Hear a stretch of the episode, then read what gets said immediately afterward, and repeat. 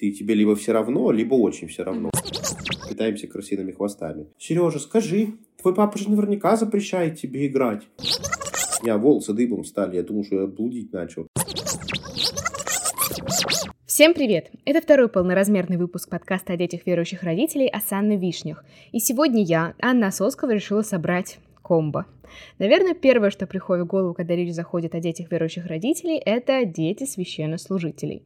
И этот выпуск моего подкаста я пригласила взрослого ребенка священнослужителя, который уже является также священнослужителем, диаконом, и для полноты комбо сам с недавнего времени стал отцом. Прошу любить и жаловать, гость сегодняшнего подкаста – диакон Сергей Карпенко. Осанна, осанна,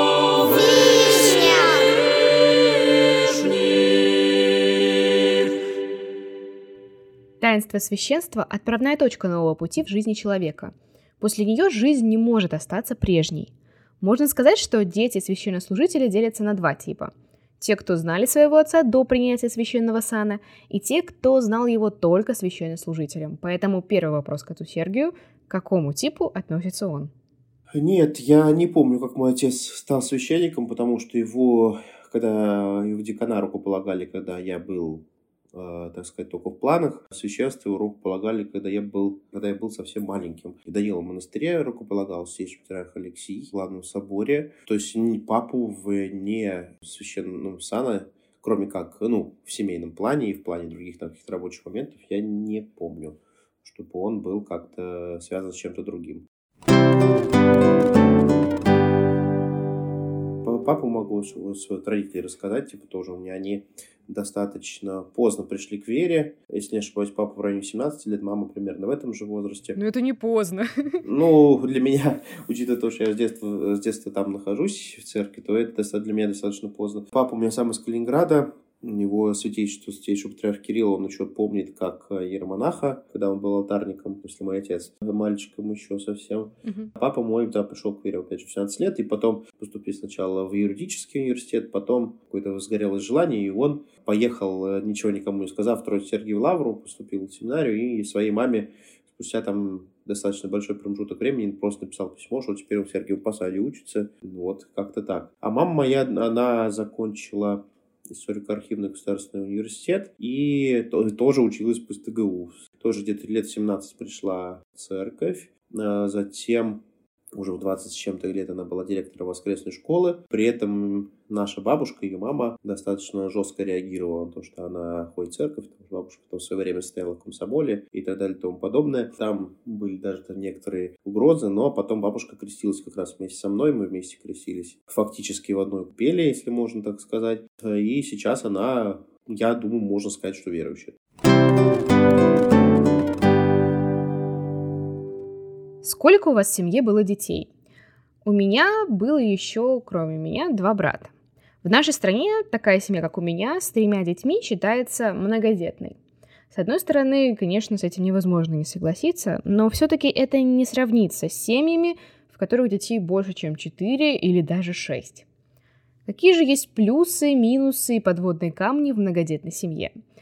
Вот что рассказал отец Сергей. В нашей семье шесть детей, я самый старший. За мной э, идет мой брат Алексей, он тоже диакон э, в Симферополе. Он старше меня даже по хератонии, так получилось. Третий ребенок в семье – это моя сестра, которая учится в последнем курсе медицинского университета.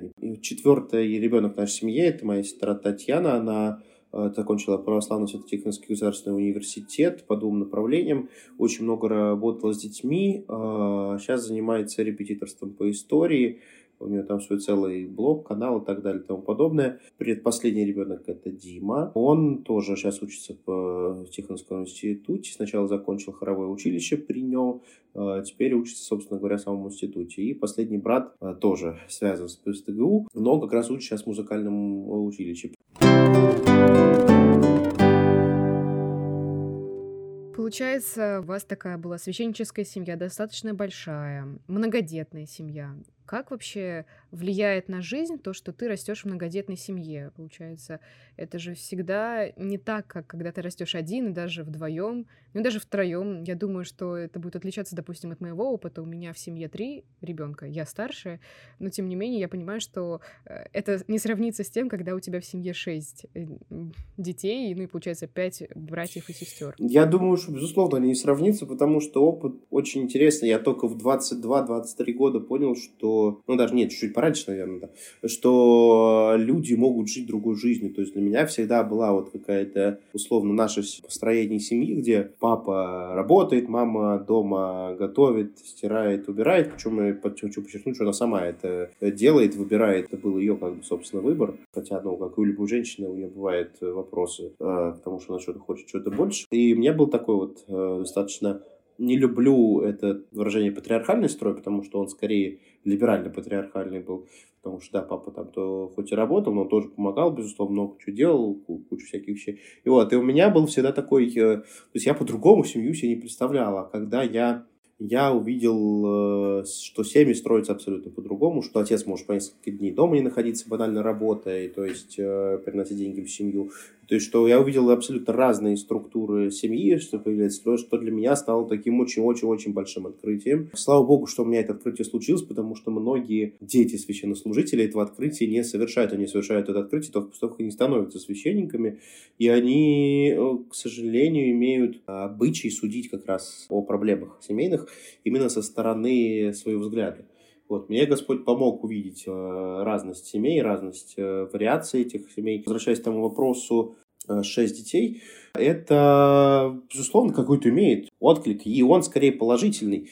Безусловно, конкуренция была иногда нездоровая между детьми. Существовала разность, наверное, к счастью, даже скорее сейчас уже существует между первой тройкой, уже четверкой вот детей, которые были, и двумя младшими. У нас с младшим, самым младшим ребенком, это Илья, у меня с ним разница 11 лет, то есть у нас раньше там условные погодки рождались, а он родился через 7 лет после вот другого ребенка последнего. Вот они, два младших ребенка, они у нас всегда как-то отдельно устроены жили, но они, по сути, сейчас до сих пор живут с родителями, все отдельно, то есть как-то вот так вот получилось. Интересно смотреть, как, казалось бы, все из одной семьи, но просто настолько разные люди, настолько у всех разные взгляды, настолько у всех э, свое видение на мир, э, что поражаешься бывает. Вот у меня мой младший предпоследний брат, например, он настолько православен, что он слушает только русскую народную музыку, хоровые песни там.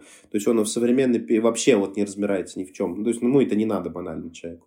А я там тот человек, который люблю музыку, связанную с электроникой, связанную с э, большим количеством смысловых нагрузок, текстов рэперов, как бы это странно не звучало, да, такая музыка есть. Брат, он ровесник моей жены, она младше меня на 6 лет. Я просто смотрю, и я не понимаю, как это возможно, когда у меня вот мой младший брат, он вообще абсолютно в хорошем смысле слова на другой какой-то планете на своей живет. И то есть мы какие-то общие шутки даже шутим, и он их не всегда понимает, и при этом ему настолько хорошо, и все равно, что он типа живет вот в своем состоянии, и ему в этом отношении очень круто. И то есть действительно вот э, благодаря тому, что много детей, развивается многополярность, понимание, как общаться общаться с обществом, как общаться с разными типами людей. Уже, когда вот опять же много детей, ты понимаешь, что люди бывают хитрыми, в том числе я сам был хитрым очень часто, не всегда в хорошую сторону. Люди спокойно могут сплочаться вокруг друг друга, достигать каких-то целей. То есть это как микрообщество, которое в тебе. Да, но, к сожалению, существует э, такая вот вещь в больших семьях, когда эти семьи закрываются сами по себе, потому что вроде все есть, мы сами с друг другом общаемся, и контакта с э, другим обществом, с миром фактически нет. Надеюсь, я не обижу этими словами своих родителей. Попытка моих родителей защитить нас от этого мира, которая привела к тому, что мы частично были не готовы с ним встретиться. Опять же, подчеркиваю, я очень благодарен своим родителям, но из-за э, вот такой вот концентрации э, социального опыта внутри семьи, Оказалось, что другой социальный опыт он не нужен, что оказалось небольшой ошибкой, но, опять же, которая быстро исправлялась, благодаря мой этот социальный опыт был внутри.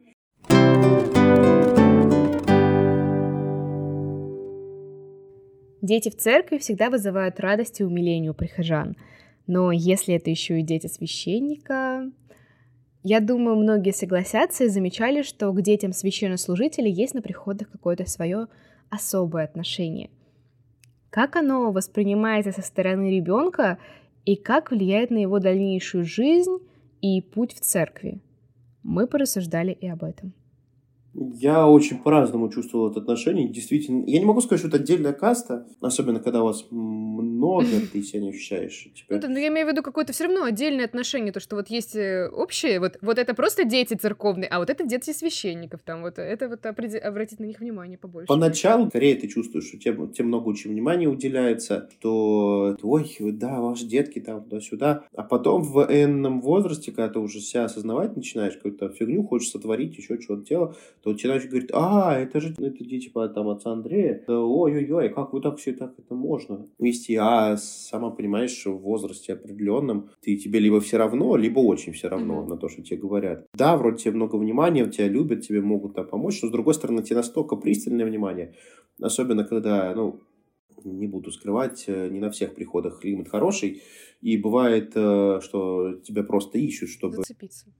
Да, за зацепиться, хорошее слово. После этого понимаешь, что проблемы могут быть у семьи после того, как ты какую-то штуку сотворил. Существует такая замечательная, в кавычках, вещь, как сплетни, когда все что угодно ты по своей глупости детской можешь приукрасить, придумать там ну, просто потому, что тебе хочется быть крутым, ты что-нибудь никому не скажешь, и у тебя потом это выльется не пойми во что. Да много было таких случаев, когда казалось, что мы э, вроде мы ничего плохого по сути не делали, да мы в принципе как-то себя вели по-своему просто и допускали где-то шутки громоздкие такие прям, э, причем общие мы придумывали общие шутки, еще что-то, и прихожане их воспринимали, неправильно доносили и до себя, и настоятельно, потом папа там мой там чуть ли не, не седыми волосами переходил и спрашивал, что это вы такое наговорили я помню, я там в детском саду сказывал, мне казалось, что это прикольно, что мы, когда соблюдаем пост, мы пытаемся, питаемся крысиными хвостами. Потому что так надо делать. И типа, ему, мы, моего папу вызвали, спросили, что это такое, и он ну, очень офигел, когда об этом узнал. А из такой уже более взрослой жизни, а я помню, я когда э, первый раз заработал достаточное количество денег, я купил себе iPhone тогда. А у меня папа, он в этом отношении, ну, достаточно скромный человек, он вообще во всех скромных, в смысле слова скромный человек. И он там всегда ходил с телефоном, там, несколько лет, достаточно старый, там, то чуть не с кнопочным.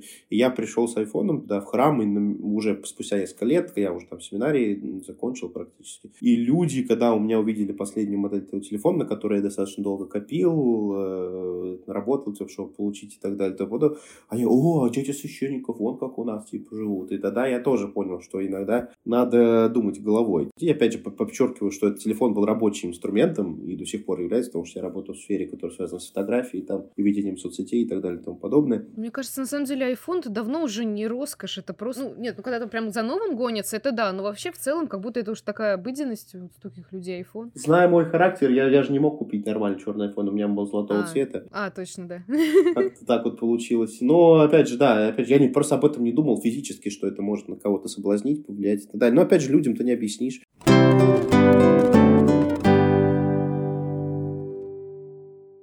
Там ожидание того, что ты ребенок, условно говоря, который должен подавать пример другим детям. То есть я помню, мне всегда в школе учителя апеллировали, что там они играли там в геймбой, тогда такие вещи были замечательные. PSP там, и там люди играли во что-то. Они такие, вот, Сережа, скажи, твой папа же наверняка запрещает тебе играть. Типа, ну я говорю, ну да, я говорю, ну в этом ничего плохого нет. Ой, как ты так можешь говорить?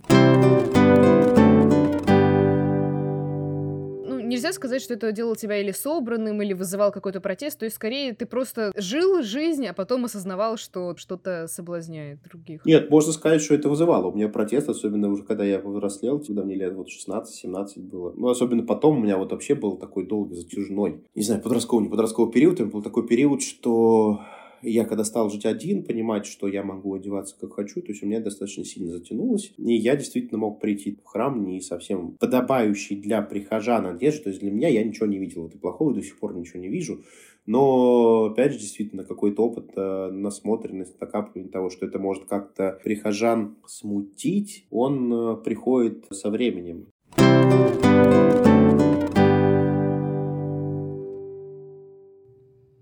Детские исповеди. Чем больше я живу, тем больше задаюсь вопросом, как же грамотнее подготовить ребенка к таинству исповеди, объяснить ему значение и не передавить, не превратить таинство в сюр. Говоря обо мне, для меня очень долгое время исповедь была обязательной инквизицией перед причастием.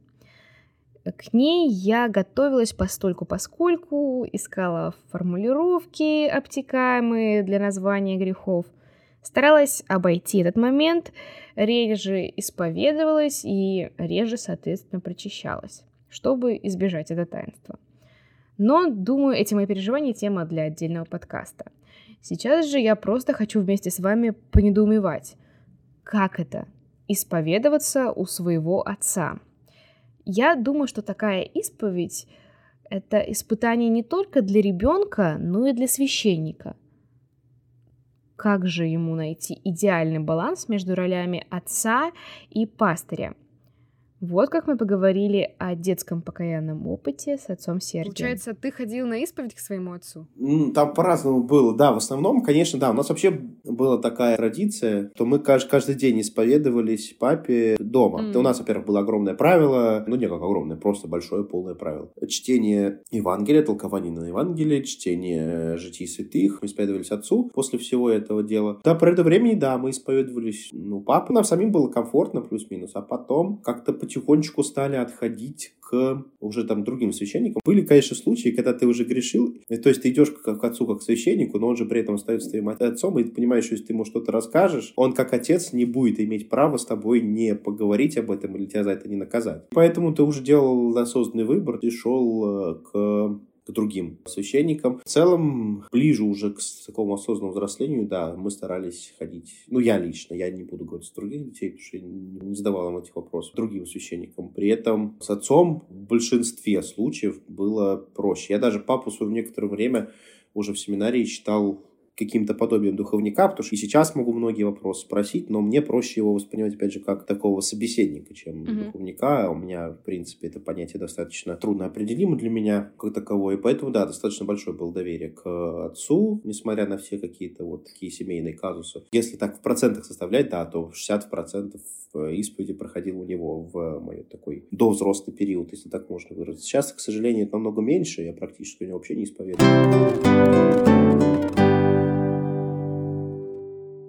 Как ты думаешь, не стирается ли в этот момент вот именно само отношение к таинству? Я даже по себе могу сказать то, что у меня отец был не священник, естественно, но я, ну вот могу сейчас об этом говорить, что я не могла полноценно исповедоваться вот этому священнику, потому что я его побаивалась, потому что он вот мог мне что-то сказать обязательно. Я понимаю, что в этот момент моя исповедь была, ну, абсолютно не исповедью, а просто вот, ну, какой-то вот такой формой духовной жизни, бездуховной. И мне вот интересно, когда твой отец именно священник, священник, насколько сильно это стирается и стирается ли вообще? Ну, вот ты сказал, что у тебя был страх, у меня, я не помню, чтобы у меня был страх перед отцом. То есть, ну, опять же, господи, да я всегда мог э, на исповеди, который дом происходил, это был не таинство исповеди, это скорее просто был такой разговор с церковно-славянскими терминами. То есть, папа не накрывал на себе петрохиль, ничего такого не было. Папа нас приучал осознавать наши грехи. А это была публичная исповедь? Нет. А, ну, все, слава богу. Мне просто, просто стало интересно. Может, вы там сидели все вместе в кругу и такие, я сегодня съел печеньку без спроса. Клуб анонимных грешников. Такого не было. То действительно, каждый подходил к отцу разговаривал. К сожалению, надо признать, что иногда это скатывалось к простому банальному перечислению грехов, потому что минусы в этой системе тоже присутствуют, как и в любой. Но бывало, это очень помогало, действительно. Я помню, я даже уже взрослым человеком приезжал, когда там на молитву типа, попадал, я жил уже по своему графику, я там даже, о, можно я пойду пусть поведать, папа такой, если хочешь, то давай. А так, если в храме страха не было, к сожалению, существует такая вещь, как твоя хитрость, когда ты можешь замолчать перед отцом, да, либо ты ему это не говорил банально, потому что, ну, не страх получить что-то, а скорее просто это компромисс был такой для самого себя. Надо отдать долг моему отцу. Там, конечно, были какие-то случаи подобные, когда он совмещал себе функции отца и священника на исповеди, но это был крайне редко. У меня папа, в принципе, достаточно мягкий человек. Там очень сложно раздражить. Если раздражить, это будет плохо. То есть он такой всегда спокойный, рациональный человек. Страха не было. Было какое-то, да, такое детское то есть, то, что это папа, все-таки ты это понимал. А потом уже проявлялось такое чувство, что ты как раз хотел поисповедоваться именно в грехе, и поэтому ты шел к другому священнику. Я помню, что у тебя есть э, смешная история про какой-то грех, который ты прочитал где-то и сказал папе, и папа очень удивился. Да, я недавно рассказывал про эту историю, потому что я ее вспомнил. Я увидел физическое воплощение, скажем так, этой истории. Я недавно в Петербурге был. И там уже сколько лет, и сколько я себя помню, ну, то есть больше 25 лет точно, висит один плакат э, у мощей Яна Кронштадтского, где написано «Семь смертных грехов». И там в том числе есть грех блуда, который там написано, что просмотр фильмов, рассматривание журналов и так далее и тому подобное. Я лет это в 10, в 12, может даже чуть раньше, прочитал вот про это все дело. У меня волосы дыбом стали, я думал, что я блудить начал. Я пошел к папе, когда мы из Питера с ним приехали, я пошел на исповедь и говорю, я грешен блудом. Он на меня такими глазами посмотрит, говорит, это как? Я говорю, ну, я вот прочитал у Анны Кронштадтского, что я вот, я ездил, говорю, в метро и смотрел у тети, не подсматривал у них журнал, который они смотрели. Папа там говорит, иди отсюда, говорит, все, благословил, и говорит, все, иди, больше такого не говори.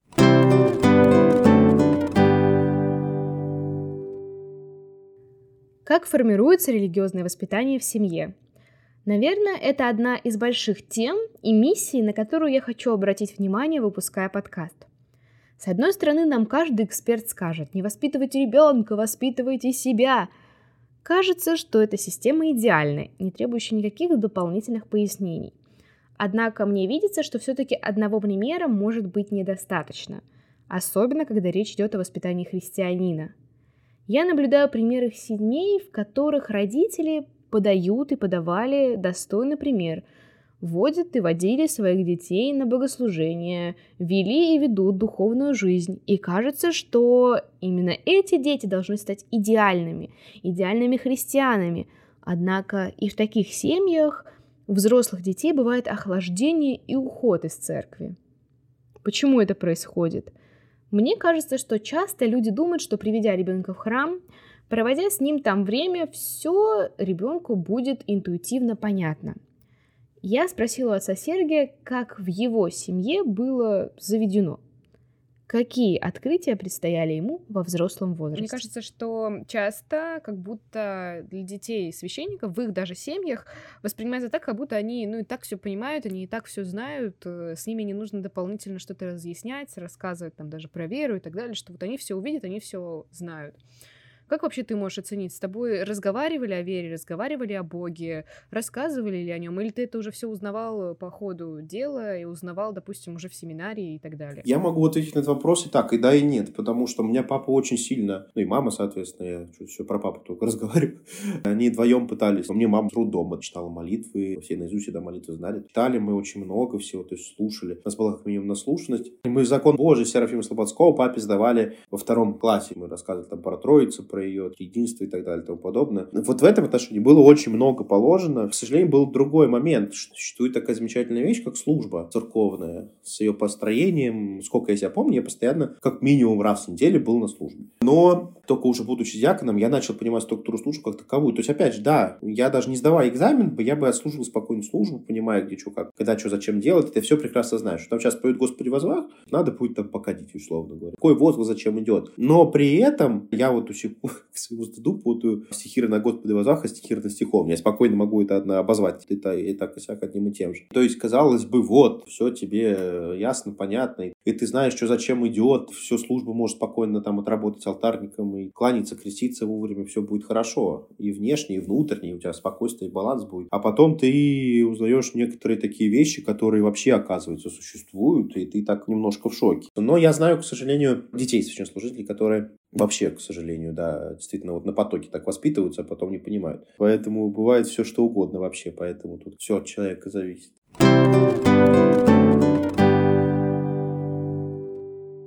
Что ты считаешь наиболее удачным в том, как тебя воспитывали с религиозной точки зрения, и что, наоборот, можно назвать неудачным? Давай начнем с неудачных, чтобы было поэпичней. Плохое было то, что слишком закрытость большая. У родителей был такой принцип, что они сами все могут дать, и Остальное это не нужно. У нас ни телевизора не было. Компьютер только в 2012 году появился, когда я в 10 классе, получается, уже был. То есть, какой-то такой вот закрытость для меня скорее является минусом. Плюсов тоже немного, но для меня скорее это было минусом. И ты банально приходишь, бывает, в класс, куда-то в другую систему. Я когда вот даже в семинарию пришел, я не знал банально половины того, что, о чем люди разговаривают. Из плюсов, несмотря на вот эту вот большую закрытость, не умение общаться с внешним миром, мне родители смогли благодаря своему испытательному стержню дать мне какое-то устойчивое направление в жизни, благодаря которому, когда меня очень сильно штормило, я все равно Э, смог остаться при каких-то, не то чтобы каких-то даже не христианских ценностях, все равно ценностях банально базовых. И у меня все равно какая-то грань существовала, и, слава тебе, Господи, существует. И благодаря вот этому насыщенному пониманию, я даже при своей нелюбви чтения, то я очень много помню, знаю.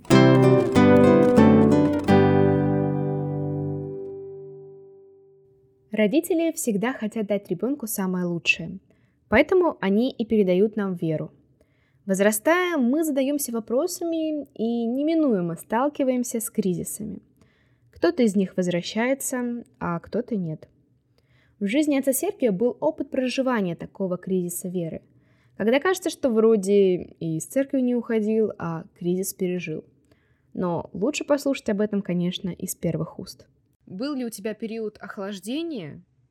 Уходил ли ты из церкви или с чем он был связан? Как это произошло? Да был, конечно. Я думаю, плюс-минус у всех происходит, не, не обязательно в каких-то больших объемах. У меня прям достаточно, я могу сказать, что, ну, по сравнению с некоторыми не жесткое, но у меня очень большое было время, когда я не ощущал себя связанным с церковью. Ну, оно началось еще когда я учился в семинарии, еще именно на бакалавриате, даже не в магистратуре. У нас было огромное количество служб, постоянные спевки, ну, все связано с церковью. Это в свое время загнало в какой-то круг, я своей бунтарской сущностью из него попытался вырваться. К сожалению, не совсем удачно. Почему? Потому что я перестал воспринимать, к сожалению, службу и то того, связанное с церковью, как служение Богу. Я вообще перестал, к сожалению, к своему причащаться. Осознанно прогуливал службы. Я всегда находил какие-то вот причины, чтобы на службу не пойти. То я заболею, то или еще что-то. Но это было, так скажем, началом всей этой штуки. Потом вроде как ближе к концу четвертого курса у меня все это дело уже пришло к состоянию, я там опять начал причащаться, э, осознанно ходить в храм, радоваться службу. А потом случилась такая замечательная вещь, как мое большое знакомство с миром. То есть, когда я увидел людей, которые могут жить и радоваться другим вещам, слушать другую музыку. Это причем произошло со мной достаточно поздно, 22-23. То есть, это уже достаточно зрелый возраст. И, соответственно,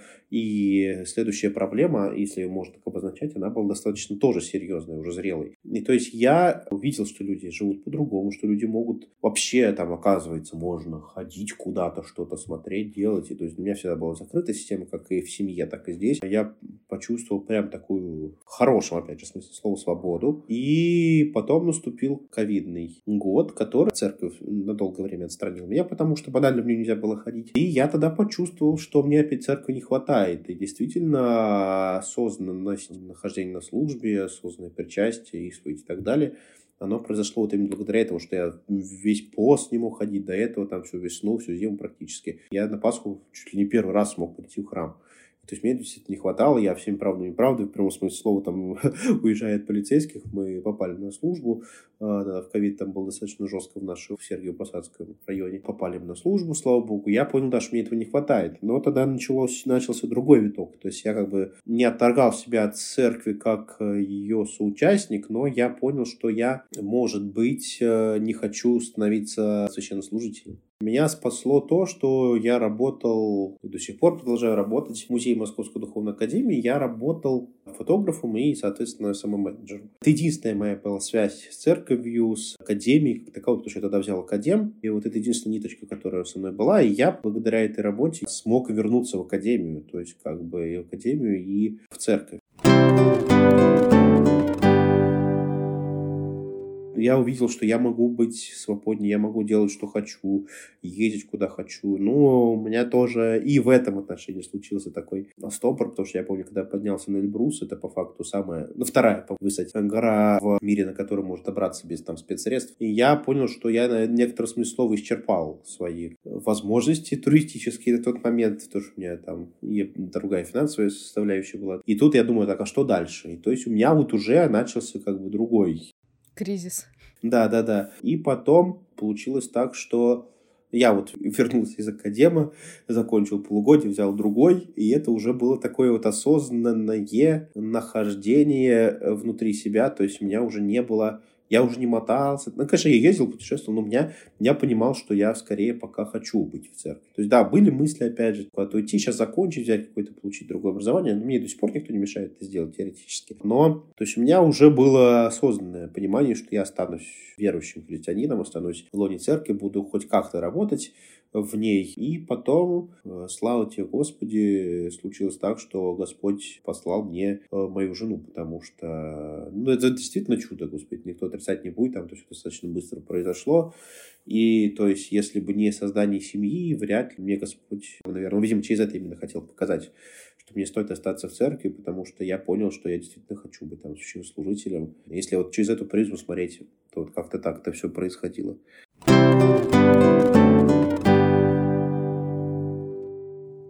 Итак, отец Сергий сейчас рукоположен сан-диакона. Всегда интересно, как человек выбирает профессию. Подсказывают ли ему родители или он выбирает сам? А что насчет служения? Часто уже священнослужитель, диакон, как ты уже говорил. Расскажи, пожалуйста, вообще твое решение стать священнослужителем, на это повлияло то, что священнослужителем был твой отец? Или это уже было какое-то ну, оторванное от этого факта решение? Мне кажется, это невозможно, чтобы это было оторвано от этого факта решения, потому что в любом случае у тебя есть пример какой-то. Безусловно, я сам принял решение, то, что я хочу быть диаконом. То есть, опять же, я со своим характером, я знаю, что спокойно мог бы не стать, если бы я этого не хотел. А как и многие там, я знаю много у меня знакомых, которые женаты и учатся в академии, но они при этом не рукополагаются. Тут совокупность факторов, то, что я вижу, как и отец служит, и я всегда хотел и мечтал об этом. Но, опять же, Господь меня не без искушений допустил до этого. То есть, меня очень долго документы проверяли, еще что-то. И, в принципе, путь к этому такой у меня тернистый. К священству сейчас у меня он еще более проблемную, но, может, тем и ценнее будет.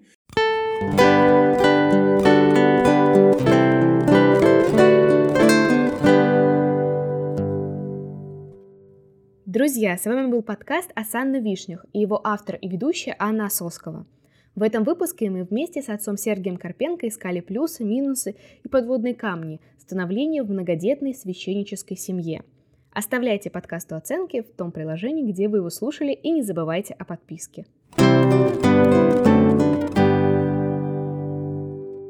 А я напоминаю, что подкаст выпускается исключительно на Божьей помощи и моей инициативе.